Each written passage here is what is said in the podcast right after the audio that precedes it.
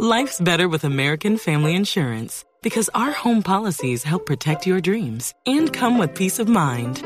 Save up to 25% by bundling home, auto, and life. American Family Insurance. Get a quote, find an agent at amfam.com. Products not available in every state. Discounts may not apply to all coverages on an auto or home policy. Discounts do not apply to life insurance policies. Visit amfam.com to learn how discounts may apply to you. American Family Mutual Insurance Company SI and its operating companies American Family Life Insurance Company 6000 American Parkway, Madison, Wisconsin. Pues les cuento a esta hora de la noche en La Nube que FindaSense se dio la tarea de realizar un estudio acerca de cómo los jóvenes en Colombia se comportaban en las redes sociales, qué les gusta, qué no les gusta, qué es lo que más manejan, etcétera, etcétera. Y es un estudio bastante interesante, pero para que tenga toda la credibilidad necesaria, no les voy a decir yo nada al respecto, sino Paula Velandia, ella es la Tactics Manager de FindaSense. Así que Paula, buenas noches y bienvenida a La Nube.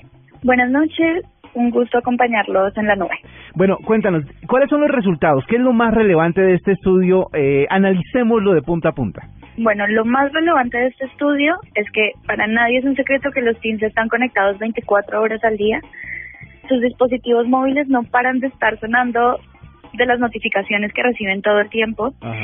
Eh, cada red social tiene un lugar muy importante para ellos y ocupa un lugar muy distinto son centros de reunión, son los lugares donde ahora interactúan con sus amigos y donde les gusta compartir y consumir contenido en distintos espacios.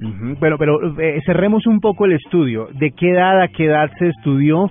¿Y son ellos especialistas en una o en otra red social o ya las dominan todas? Eh, los teens tienen alta preferencia sobre Facebook y YouTube. Ajá porque es donde más encuentran contenido de entretenimiento y también donde encuentran a sus amigos. Ven alta relevancia también en las relaciones cara a cara y por eso valoran tanto Facebook, porque Facebook les permite estar interactuando, tener el chat, ver qué están haciendo. Sin embargo, también nos dimos cuenta que en YouTube, gracias al fenómeno de los youtubers, ellos están consumiendo mucho entretenimiento en esta red, donde no tienen restricción de horarios, donde no tienen restricción de contenido. Pueden escuchar su música y YouTube se vuelve como en la plataforma de entretenimiento más importante para los teens. Los teens estudiados fueron entre 14 y 17 años y de 17 a 19 años. Ok, entonces ya, ya tenemos más o menos el, el, la manera o, sabemos más o menos cuál es la manera en que consumen el entretenimiento, pero para comunicarse, ¿el centro sigue siendo Facebook o hay otras redes que también utilicen y de qué manera las, utilizan? Ah, para comunicarse hay otras redes. Snapchat es, por ejemplo, una de ellas. No solamente con un chat, sino con las fotos y con las historias que estás compartiendo todo el día.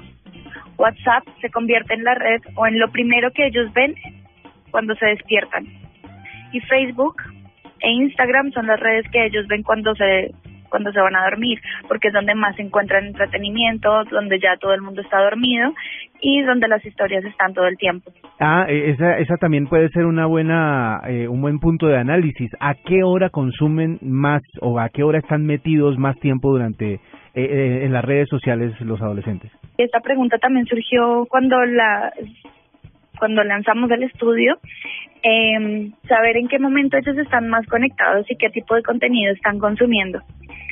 Muchos de ellos son estudiantes todavía de colegio o de universidad, así que la hora de almuerzo es una de las que ellos más están conectados. Y también a la hora de la noche, porque es cuando ellos ya han tenido que terminar todas sus obligaciones del colegio, de la universidad, y están conectados con sus amigos, hablando del día a día. ¿Y qué otro uso le dan a las redes sociales? Ya, ya hemos analizado entretenimiento, comunicación y el hecho de estar como conectados con sus amigos, pero por ejemplo, ¿siguen mucho a famosos en redes sociales, a celebridades? Sí, esto es otro punto muy importante de análisis. Ellos, antes nosotros valorábamos mucho las recomendaciones de nuestros amigos, de nuestra familia.